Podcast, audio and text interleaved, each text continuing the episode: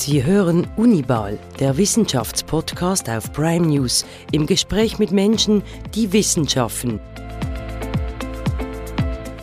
In Zusammenarbeit mit der Universität Basel und präsentiert von Interpharma, wir forschen weiter.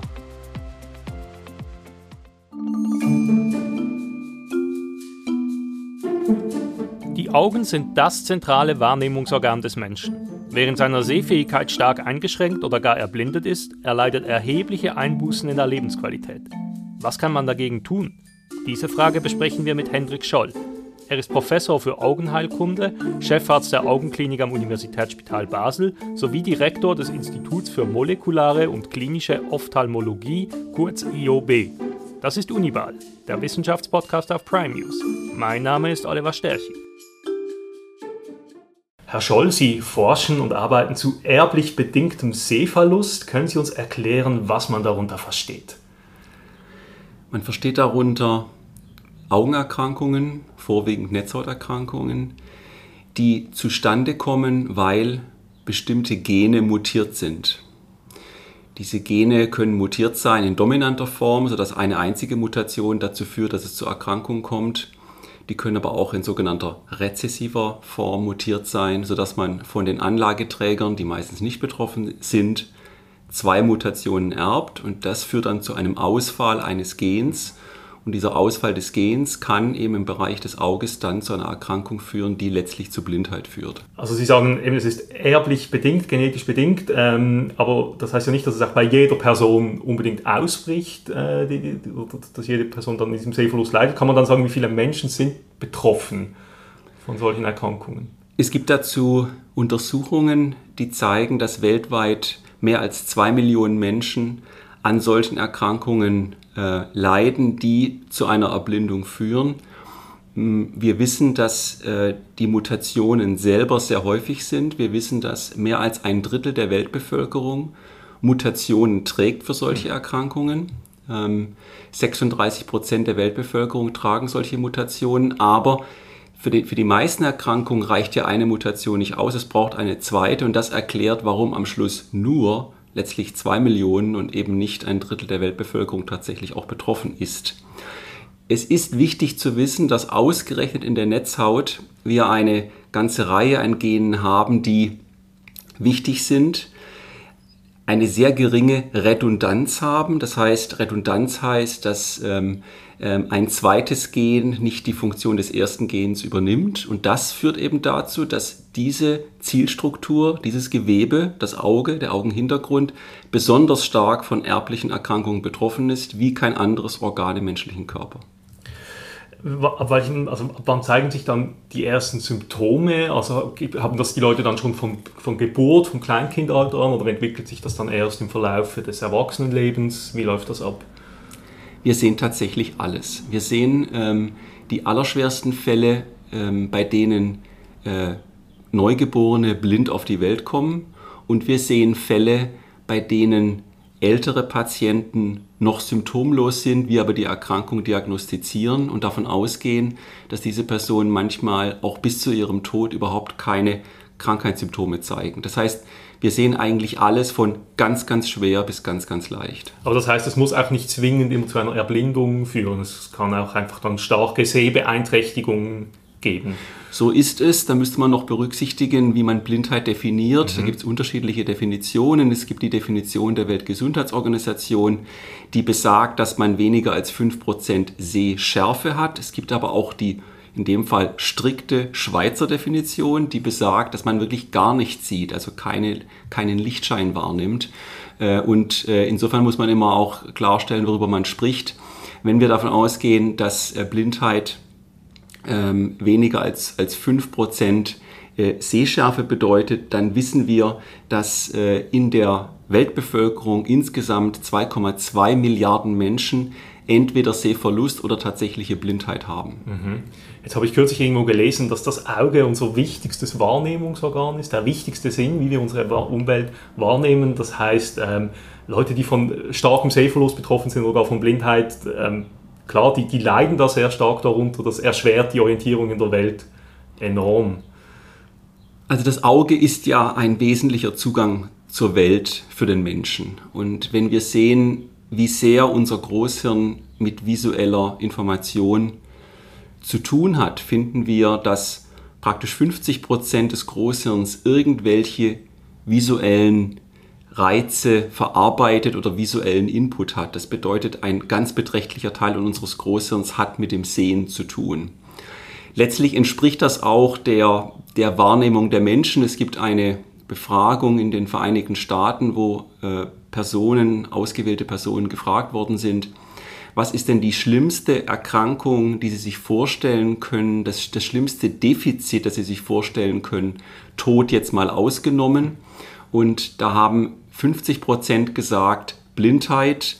Es war dann gefolgt von ähm, Gedächtnisverlust bei Alzheimer, Hörverlust etc. Aber Blindheit war der mit Abstand die Abstand, mit Abstand führende äh, Ur Ursache für die schwerste, schwerste Defizit, was die Personen sich vorstellen konnten. Kommen wir doch vielleicht nochmal zurück ähm, auf, die, auf die erblich äh, bedingte Blindheit oder den erblich bedingten Sehverlust. Weiß man da dann etwas über die Ursachen? Also jetzt abgesehen davon, dass es vererblich ist, weiß man dann, äh, kann man das irgendwie eruieren? In der Tat ist es so, dass wir die ersten Krankheitsgene in den 80er Jahren gefunden haben. Das fing an äh, mit Jeremy Nathans an der Johns Hopkins University, der damals die, die Gene gefunden hat für die Sehpigmente. Das muss man sich so vorstellen, das sind diese chemischen Moleküle, die uns erlauben, überhaupt Licht einzufangen und ein Signal zu verarbeiten. Im selben Jahrzehnt hat man dann das erste Gen gefunden für die Erkrankung Retinitis pigmentosa. Mittlerweile kennen wir 280 Gene allein in der Netzhaut, die, wenn mutiert, zu solchen Erkrankungen führen. Die Netzhaut ist damit das, der mit Abstand wichtigste Gewebeteil im menschlichen Körper, der von solchen Erkrankungen betroffen ist. Und bei 280 wird es wohl nicht aufhören. Wir finden immer weitere Gene, die, äh, wenn mutiert, solche Erkrankungen machen. Aber die Komplexität ist mittlerweile enorm. Wie finden wir das? Wir finden das durch Gentests, in dem meistens das gesamte Genom durchgescreent wird und wir dann Mutationen in solchen Genen finden, die eben in der Netzhaut dann vorkommen. Wir nennen das exprimiert werden. Jetzt gibt es ja nicht nur äh, vererbbare Krankheiten oder Blindheit, die, die, Seherkrankungen, die durch, durch, ähm, durch Krankheiten bedingt sind. Es gibt auch Unfälle, Menschen, die durch Unfälle äh, erblinden. Kann man das dann beziffern in der Schweiz? Wie viele Leute sind jetzt von starkem Sehverlust oder gar von Blindheit betroffen in der Schweiz? Tatsächlich haben wir in Europa eine ganz dünne Datenlage. Es gibt eigentlich in, in ganz Europa ganz wenige populationsbasierte Studien. Ähm, die einzige prominente Studie, die man da nennen kann, ist die Rotterdam Study, in dem Fall auch die Rotterdam Eye Study, äh, die systematisch seit den etwa 80er Jahren eine große Kohorte alle fünf Jahre untersucht. In der Schweiz haben wir solche, äh, solche Studien nicht und wir haben auch kein zentrales Register, sodass wir in der Schweiz immer nur äh, davon ausgehen können, dass aufgrund auch der genetischen Ausgangslage, wir nennen das Prädisposition, die äh, Blindheitsrate und die Erkrankungsrate in etwa der entspricht, wie wir sie in den Niederlanden haben. Aber das heißt, man weiß es konkret nicht. Wir wissen es ja. konkret nicht. Kann man dann vielleicht noch etwas sagen zur Geschlechterverteilung? Jetzt vor allem bei den durch krankheitsbedingten, erblich bedingten Sehverlust, äh, sind da mehr Frauen oder Männer betroffen? Wenn wir uns die Erkrankungen ansehen, die wirklich durch Mutationen in einem Gen erzeugt werden, dann haben wir bei den dominanten und rezessiven Erkrankungen eine Gleichverteilung, männlich und weiblich, nicht aber bei den sogenannten X-chromosomalen Erkrankungen, die dadurch erzeugt werden, dass auf dem X-Chromosom eine Mutation ist und Frauen haben ja zwei X-Chromosomen, können daher eine Mutation auf dem zweiten X-Chromosom ausgleichen, während Männer das nicht haben, sodass von, diesen, von dieser Untergruppe der erblichen Erkrankungen Männer häufiger betroffen sind. Das bedeutet also insgesamt, wenn man diese Untergruppe mit dazu zählt, dass wir eine, ein leichtes Übergewicht von männlichen Betroffenen haben für die erblichen Erkrankungen durch Mutationen in einem Gen. Nehmen wir dann die komplexen Erkrankungen hinzu, wie die altersabhängige Maklerdegeneration, die meisten dieser Erkrankungen sind altersabhängig. Dort finden wir mehr weibliche Betroffene, weil die Lebenserwartung von Frauen äh, höher ist als die von Männern. Sie haben es vielleicht noch angesprochen, noch in diesem Blog abzuschließen, es gibt ja auch die, die altersbedingte, den altersbedingten Sehverlust. Gibt es da auch eine genetische Komponente? Kann man da auch sagen, dass gewisse Leute dann stärker von dem betroffen sind, genetisch als andere. Die altersabhängige Maklerdegeneration ist tatsächlich in den westlichen Industrieländern mittlerweile die führende Erblindungsursache und gleichzeitig ist diese Erkrankung, abgekürzt AMD, altersabhängige Maklerdegeneration, die führende genetisch komplexe Erkrankung. Das bedeutet keine andere genetisch komplexe Erkrankung, wie zum Beispiel Bluthochdruck, Alzheimer, Parkinson, alle diese Erkrankungen haben gewisse erbliche Komponenten, aber keine dieser Erkrankungen hat eine so starke erbliche Komponente wie diese AMD. Die AMD hat eine erbliche Komponente, die man auch beziffern kann. 70 Prozent der Ursächlichkeit dieser Erkrankung, 70 Prozent Anteil hat tatsächlich das menschliche Genom und nur in Anführungszeichen 30 Prozent Umweltfaktoren. Mhm. Aber wie kann man das dann jetzt abgrenzen? Also diese, dieser, dieser erblich bedingte Sehverlust, von dem wir am Anfang gesprochen haben, der schon in ganz jungen Jahren auftreten kann, in Abgrenzung zu dem, der altershalber auftritt, äh, dann in den, in, den, in den letzten Lebensjahrzehnten. Wie ist da die Abgrenzung? Die Abgrenzung ist so, dass wir bei der AMD jetzt beispielsweise 52 Gene oder Genorte kennen, die zusammen das Risiko darstellen, an dieser Erkrankung äh, an dieser Erkrankung, diese Erkrankung zu bekommen, an, diese, die, an dieser Erkrankung einen Sehverlust zu erleiden. Das bedeutet aber, dass wenn man in einem dieser Gene eine Mutation findet und eine Variante findet, noch längst nicht weiß, ob man dann diese Erkrankung auch tatsächlich bekommt. Das ist letztlich in Anführungszeichen nur mit dem Risiko korreliert. Das heißt, dort ist äh, die, der, der Zusammenhang zwischen Genetik und dem tatsächlichen Auftreten von Erkrankungen nur statistisch zu ermitteln und relativ kompliziert, während er bei den monogenen Erkrankungen vergleichsweise einfach ist. Wenn eine Mutation vorliegt, dann wird man die Erkrankung typischerweise bekommen, auch wenn sie nachher mild ausfällt. Mhm. Wir wollen es vielleicht dabei belassen und in einem nächsten Blog noch über die Therapien und neue Forschungsansätze bei den Therapien sprechen.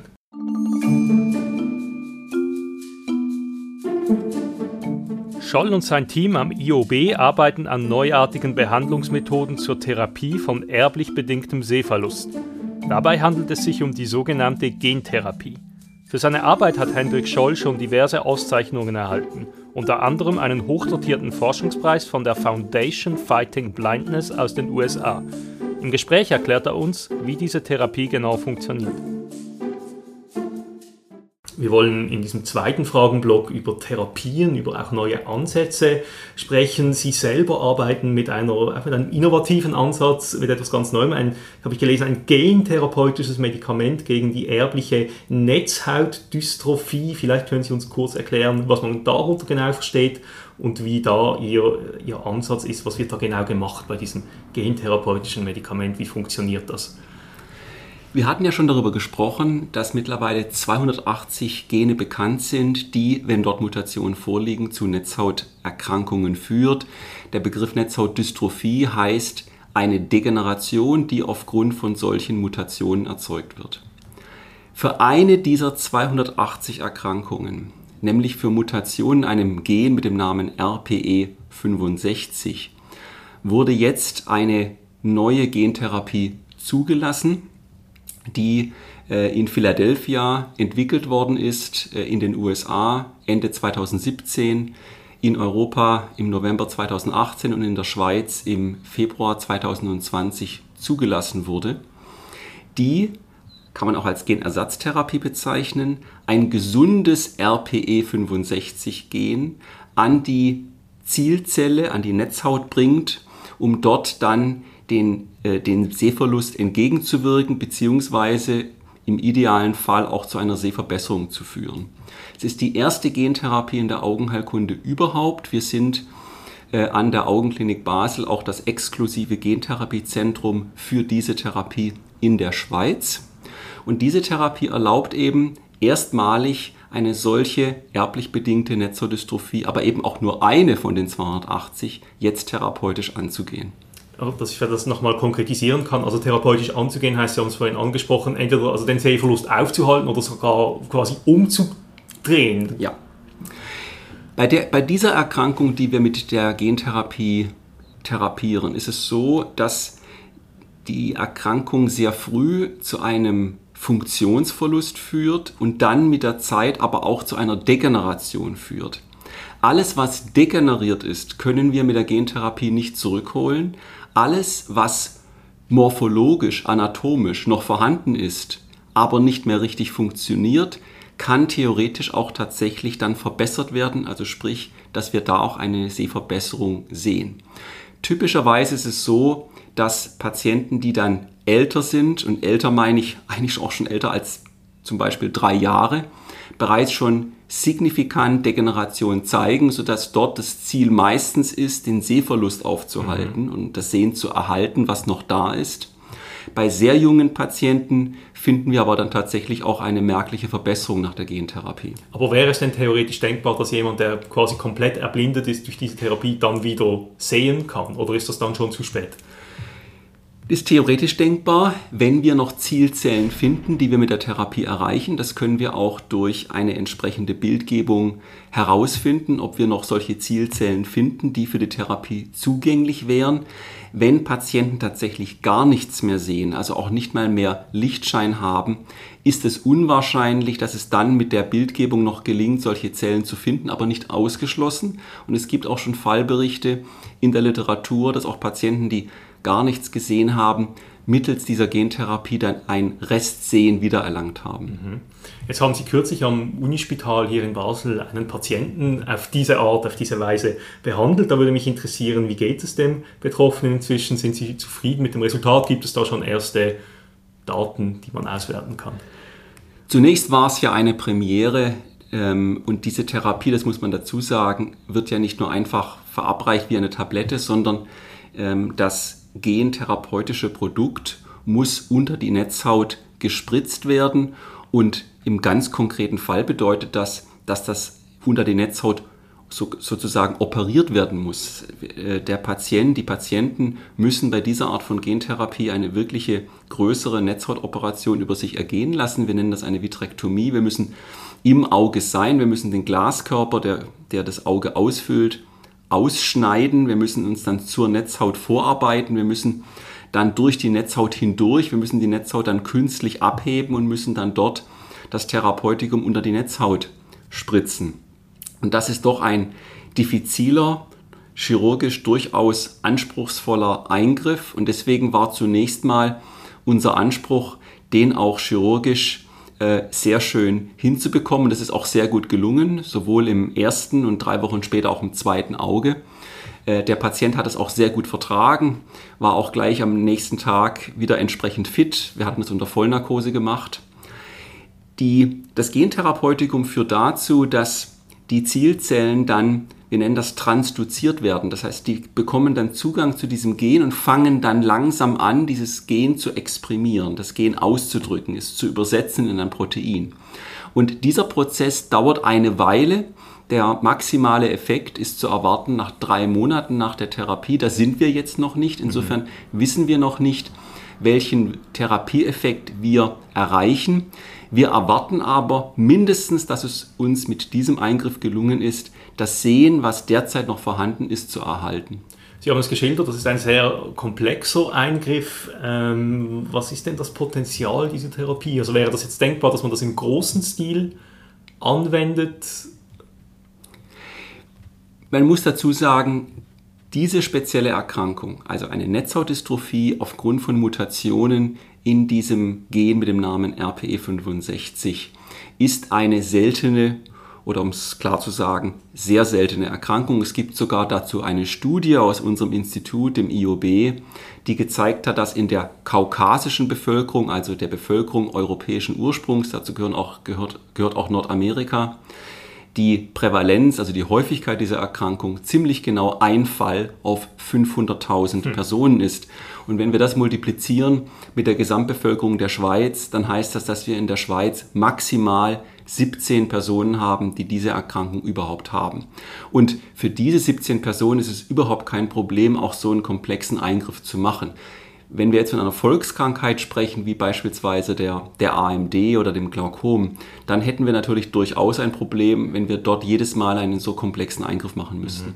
Nochmal kurz zur Repetition vielleicht für unsere Hörerschaft, eben das AMD, das ist diese altersbedingte, altersbedingte Sehverlust. Genau. Aber diese Technik, die Sie beschrieben haben, also dass man da dann eben das so einspritzt, dass, also diese, diese, diese Gentherapie, wäre das denkbar, dass man das auch für andere, dass das vielleicht auch einfacher wird mit der Zeit, mit der Innovation, dass man das dann vielleicht auch irgendwann für altersbedingten Sehverlust einsetzen kann?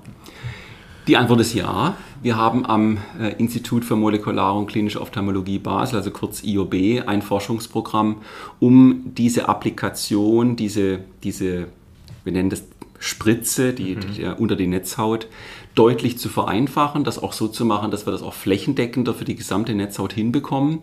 Äh, das ist ein wichtiges Forschungsprogramm, damit Gentherapie in der Zukunft auch breiter verabreicht werden kann. Das ist das eine. Und das zweite ist, ist natürlich die Indikation. Wir arbeiten am IOB an, an genau der Indikation feuchte AMD äh, in der Richtung, dass es uns gelingt, dann mit einer einmaligen Gabe eines Gentherapeutikums letztlich die heute noch notwendigen monatlichen Spritzen zu ersetzen durch in der Zukunft eine einzige. Das heißt, wäre es denkbar, dass man in der Zukunft das Phänomen Blindheit ein, ein Stück weit ganz überwindet, dass Menschen generell wieder sehen können, auch nach Unfällen, vielleicht noch gut nach Unfällen, vielleicht nicht, ist schwierig, aber so diese krankheitsbedingt, dass man das überwinden kann. Träumen darf man immer. Die Situation ist meistens, meistens äh, komplexer. Ähm, dass es uns gelingt, sämtliche Erkrankungen äh, auch mittels klassischer Gentherapie, Genersatztherapie zu behandeln, halte ich für unwahrscheinlich. Es gibt aber Forschungsansätze, auch und gerade am IOB, wo wir versuchen, eine Netzhaut, die Lichtempfindlichkeit verloren hat oder auch nie gehabt hat, vorwiegend aber verloren hat, selbst wieder lichtempfindlich zu machen. Wir nennen diesen Ansatz Optogenetik. Das bedeutet, dass wir dort ein Gen einbringen, was eine künstliche Lichtempfindlichkeit erzeugt, sodass Zellen dann plötzlich wieder lichtempfindlich sind und dieses Signal zum Gehirn geleitet werden kann. Und das bedeutet, dass wir unabhängig von der äh, ursprünglichen Erkrankung, die zur Erblindung geführt hat, mit dieser Technologie versuchen wollen, tatsächlich Blindheit rückgängig zu machen und Sehen wiederherzustellen. Für wie viele Patienten uns das dann, das dann irgendwann gelingt, das wissen wir heute noch nicht, aber es ist mindestens ein Ansatz, der verspricht, für eine ganze Reihe unterschiedlicher Erkrankungen Sehen wiederherzustellen. Das klingt doch sehr vielversprechend. Wir wollen noch in einem nächsten Themenblock noch ähm, über Ihr Institut sprechen, über dieses IOB. Das IOB wurde im Dezember 2017 als Kooperation vom Universitätsspital, der Uni und der Novartis gegründet. Es vereint die Grundlagenforschung an der Universität mit der Behandlung von Patienten und der Entwicklung neuer Medikamente. Ob und wie diese Zusammenarbeit funktioniert, erklärt uns Hendrik Scholl. Sie sind der Direktor des Instituts für molekulare und klinische Ophthalmologie hier in Basel. Das IOB, das ist eine Public-Private Partnership zwischen der, also eine Kooperation zwischen der Universität, dem Unispital und der Industrie, namentlich der Novartis. Da würde mich interessieren, was sind Ihre bisherigen Erfahrungen damit, mit dieser Institution, die ebenso quasi Industrie und öffentliche Hand, Universität äh, verbindet? Am IOB haben wir ja die Mission, dass wir den, auf Englisch sagt man, den Unmet Medical Need, den bisher nicht adressierten medizinischen Bedarf, also das, worunter die Patienten wirklich leiden, zu adressieren. Das heißt, neue Therapien zu entwickeln für Erkrankungen, die bisher nicht behandelbar sind. Und da agieren wir, da operieren wir in einem Bereich, den man Translation nennt, wo man neue Erfindungen im Labor in die Anwendung am Patienten bringt. Und wenn es um Translation geht, braucht es nicht nur die Förderung der Grundlagenwissenschaften, der Discovery, der Entdeckung. Es braucht den Weg hin am Schluss zu einem Produkt, das, ich bin ja selber Augenarzt, ich dann meinen Patienten verschreiben kann oder dass ich ins Auge operieren kann, spritzen kann, etc. Und für diese, für diese Translation braucht es am Schluss industrielle Partner, die die Fähigkeit haben und die Expertise haben, solche Therapien dann tatsächlich auch auf den Weg äh, zum Markt zu bringen und dann auch in der Welt zu verteilen, also sprich den, den Markt entsprechend zu bedienen.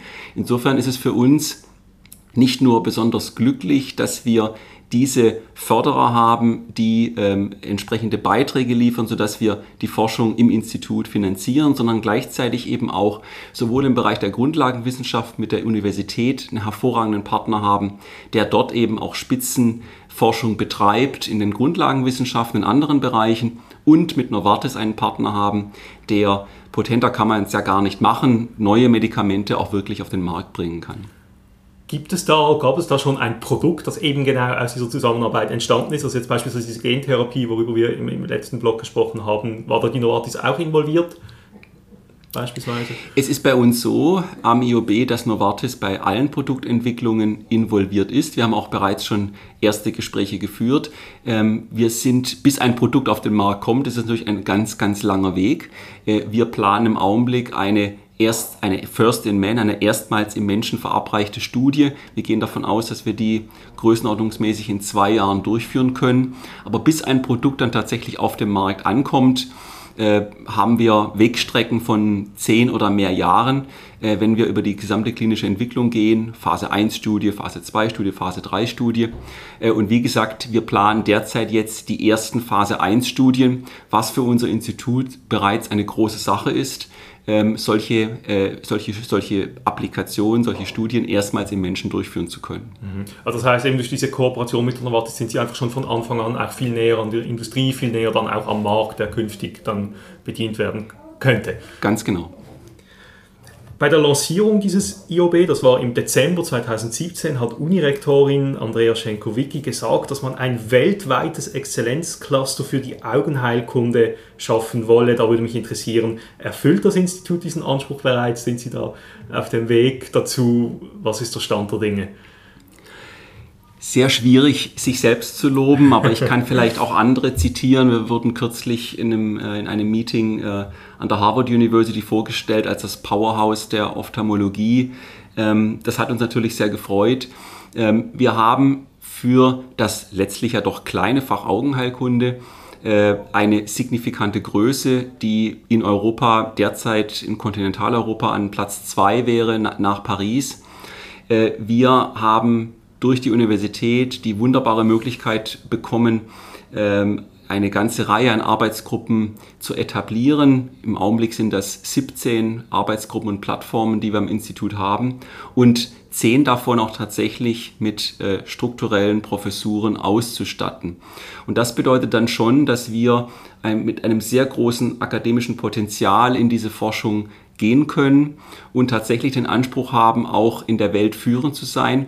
Letztlich muss man das auch in der Forschung, weil in der Forschung, das ist ja auch vielleicht bedauerlicherweise so, aber da gibt es keine Silbermedaille, da gibt es halt immer nur die Goldmedaille. Ja, es gibt eben genau den, der die äh, Innovation gemacht hat oder die Discovery, die, die, die Erfindung gemacht hat, äh, das, das Neue gefunden hat oder auch die neue Studie gemacht hat. Und da wollen wir in der Welt führend sein. Ich glaube, dass wir das in einzelnen Bereichen, ich nenne das mal Gentherapie, äh, mit neuen Promotoren äh, im Bereich der retinalen Organoide. In diesen Bereichen würde ich tatsächlich sagen, sind wir bereits äh, auch die Nummer eins in der Welt. Aber unser Anspruch ist vergleichsweise groß. Wir haben eine ganze Pipeline an Entwicklung. Das fängt an in der Molekulargenetik und Humangenetik und geht am Schluss bis hin in die Translation und in die klinischen Studien. Und wir möchten eigentlich in allen diesen Bereichen wirklich in der Weltspitze mitspielen. Jetzt hört man aus Wissenschaftskreisen in der Schweiz und aus Universitätskreisen, dass es schwierig ist im Moment, halt auch äh, bedingt äh, durch die Schweizer Außenpolitik. Wir sprechen vom Rahmenabkommen, das nicht zustande gekommen ist, der Ausschluss der Schweiz aus Horizon. Können Sie diese Spitzenforschung hier am Standort Basel äh, auch mittel- längerfristig gewährleisten oder auch unter diesen Umständen? Dass die Schweiz mindestens derzeit beispielsweise äh, am European Research Council, am ERC-Programm nicht teilnehmen kann, ist tatsächlich sehr bedauerlich. Ich bin der Meinung, dass der Schweizer Nationalfonds dafür sehr schöne Lösungen gefunden hat. Ich glaube auch, wenn diese Lösungen äh, jetzt zum Tragen kommen, dann kann man das auch einige Zeit überbrücken.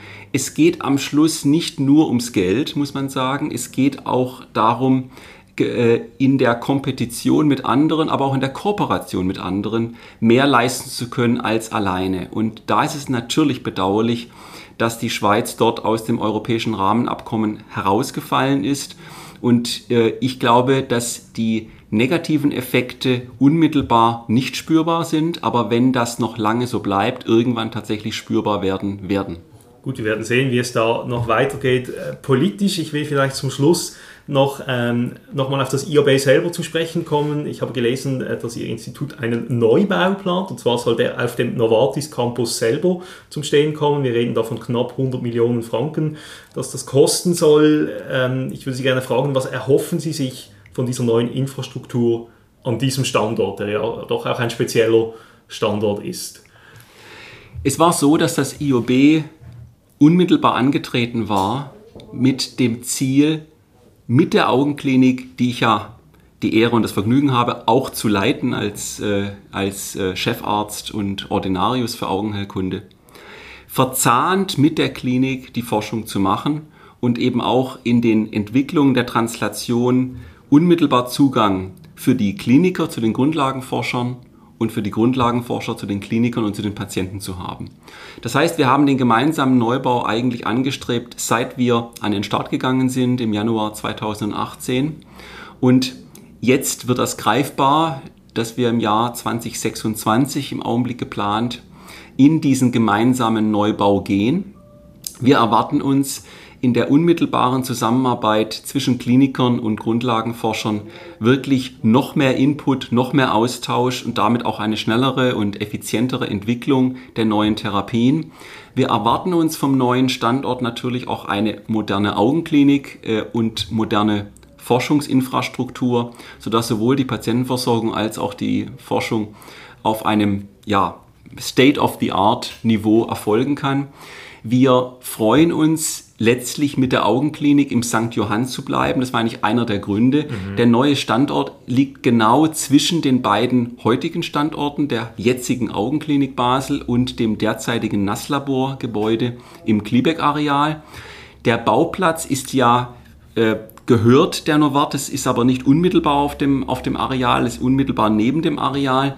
Wir erwarten uns natürlich in, in der Kooperation mit der Novartis auch Synergien weil ja auf dem Novartis Campus ja eben auch signifikante Forschung abläuft und eine hervorragende Infrastruktur ist. Gut, wir nehmen das als Schlusswort. Wir wären damit am Ende dieses Gesprächs. Ich bedanke mich recht herzlich, Herr Scholl, für diese spannenden Einblicke. Ich danke Ihnen. Und danke unseren Zuhörerinnen und Zuhörern fürs Zuhören. Bis zum nächsten Mal.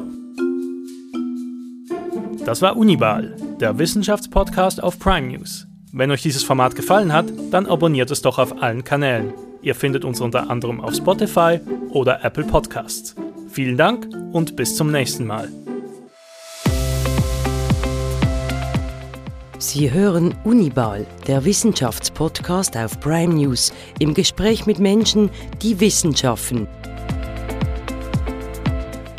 In Zusammenarbeit mit der Universität Basel und präsentiert von Interpharma, wir forschen weiter.